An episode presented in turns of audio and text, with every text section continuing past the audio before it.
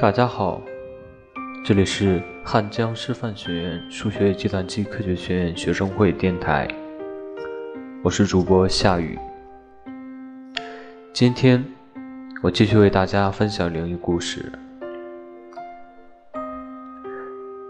这篇故事来自中国灵异网，东北灵异事件。这是发生在抗战时期的事情。是我的一个同学说的，是他们家太爷身上发生的事情。那个时候，他太爷三十多岁吧。那时抗日战争已经进入尾声了，也就是四五年的时候。那是八月份的时候，他太爷家以前是东北的大地主，后来伪满成立时，家里的地和田都被日本人没收了。也就家道中落了，他也只能干一些杂役过活。他太爷会开车，后来在东北给人拉车送货。有一次他在干活的时候，被几个人强行拉走了，他当时就知道不对劲。后来不出他所料，他被带到了日本人的地方，其实也就是一家日本人经营的小旅馆。后来出来一个会说汉语的人，说让他替皇军开车，还拿枪指着他的脑袋。他没办法，也只有答应了。后来几天，他都没日没夜替那些日本人拉车送货，都是一些弹药、军用物资或是食品一类的。那些东西被拉往日本人的营地，但日本人也从来不让他进去营地里。最多就是在外面或很远的地方，然后就有人来卸货。在一个下午，也就是傍晚的时候，有两个日本兵要他开车送他们回旅馆。可奇怪的是，车上拉满了一些用黑布包住的东西。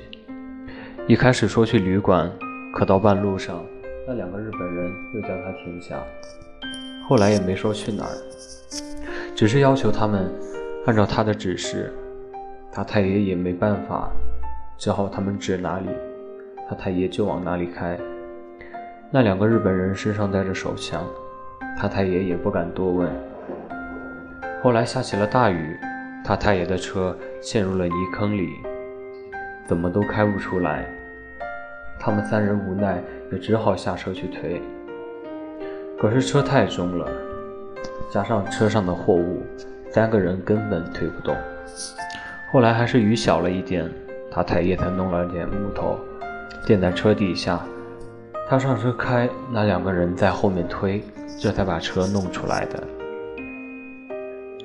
车开动的时候，天也已经很暗了，前面什么也看不见，就只有车的前灯照着泥泞不平的路面。他也不敢多问，一直开着车。他甚至不敢回头去看那两个日本兵，因为那两人看起来已经很愤怒了。后来不知怎么搞的，在前面的路上，居然出现了一排一排的人。那些人看起来不紧不慢地向前走着。当时他就在想：这么晚了，这些人在干什么？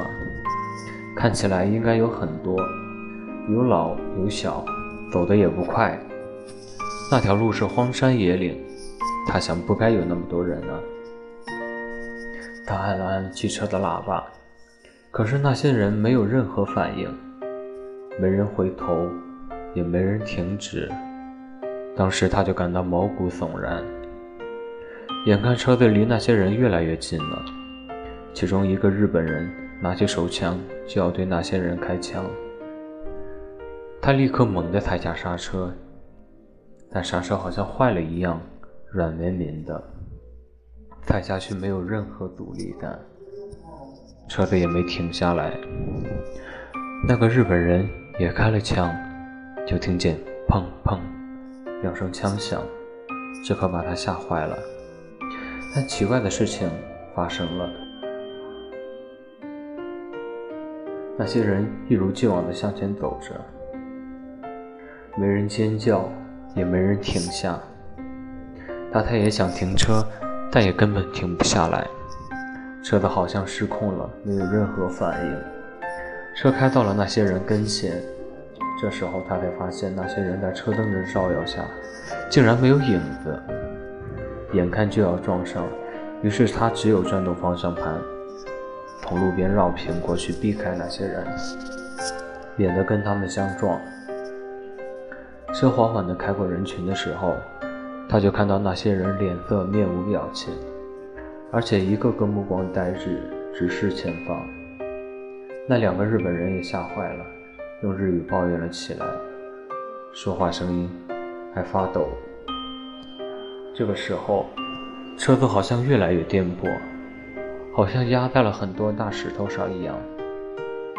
他太爷想要开回正路上，却发现方向盘也不听使唤了，车子无比颠簸。他对着车灯下的路面一看，发现居然是骷髅头。他们的车子就压在那一大块骷髅头上。当时他太爷就感觉浑身冰透了。这时候突然刮起了一阵寒风，直接吹进了车里。那股风很大，吹得人头疼，而且风中还有一股很浓的腐烂味道和血腥味。然后他就听到后面有声音，一回头发现，那群人居然追着他们的车跑了起来。与此同时，车子熄火了，停在了路中间，动弹不得。那些人已经追了上来，就在车后面，并开始往车上爬。那两个日本兵开始疯狂地对那些人喊叫，并开枪射击。那些中枪的人居然慢慢变得血肉模糊，或是手脚残缺，可他们还是不断的往车上爬，根本阻止不了。那两个日本兵有一个吓得都哭了，那太爷也快要疯了，拼命的踩下油门，不知道踩了多少，车子终于发动了起来。车子开动后，还没等他们松口气。就看到后面拖着那些人还不放手，那些人好几个被拖在汽车后面，有的甚至还爬到了车窗的位置，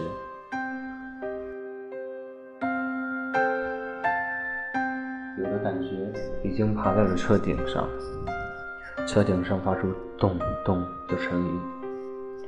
突然有一只手从车窗外伸进了驾驶室，接着有个人。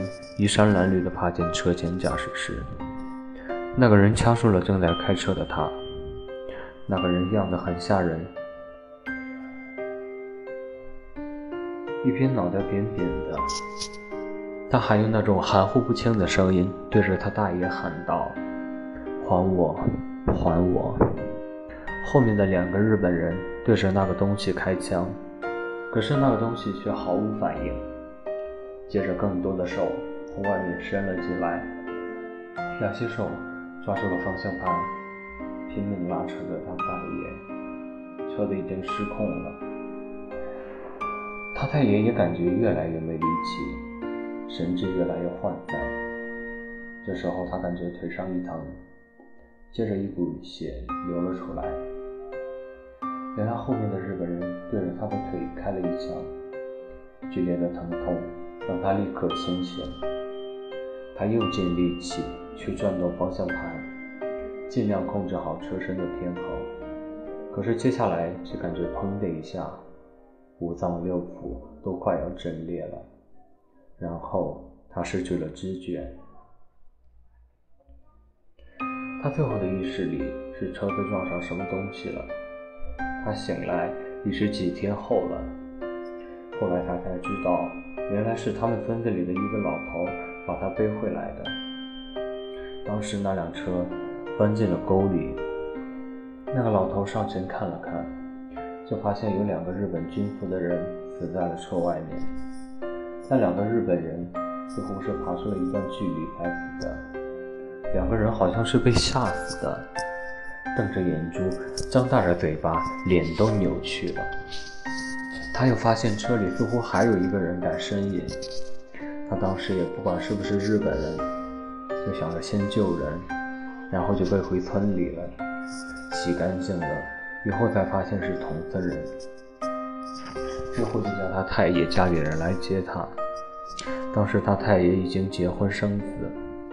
后来没过多久，日本人就投降了，然后他太爷就去参加红军了。他太爷在战场上还立过不少战功。这件事情还是后来他太爷说给他们家人听的，当时他们家人也吓了一跳。现在他太爷已经去世了。这个故事，他还给电台投过稿。本期节目到这里就结束了。更多详情请咨询公众 QQ 号二零六二九三六二零四。我是主播夏雨，我们下期再见。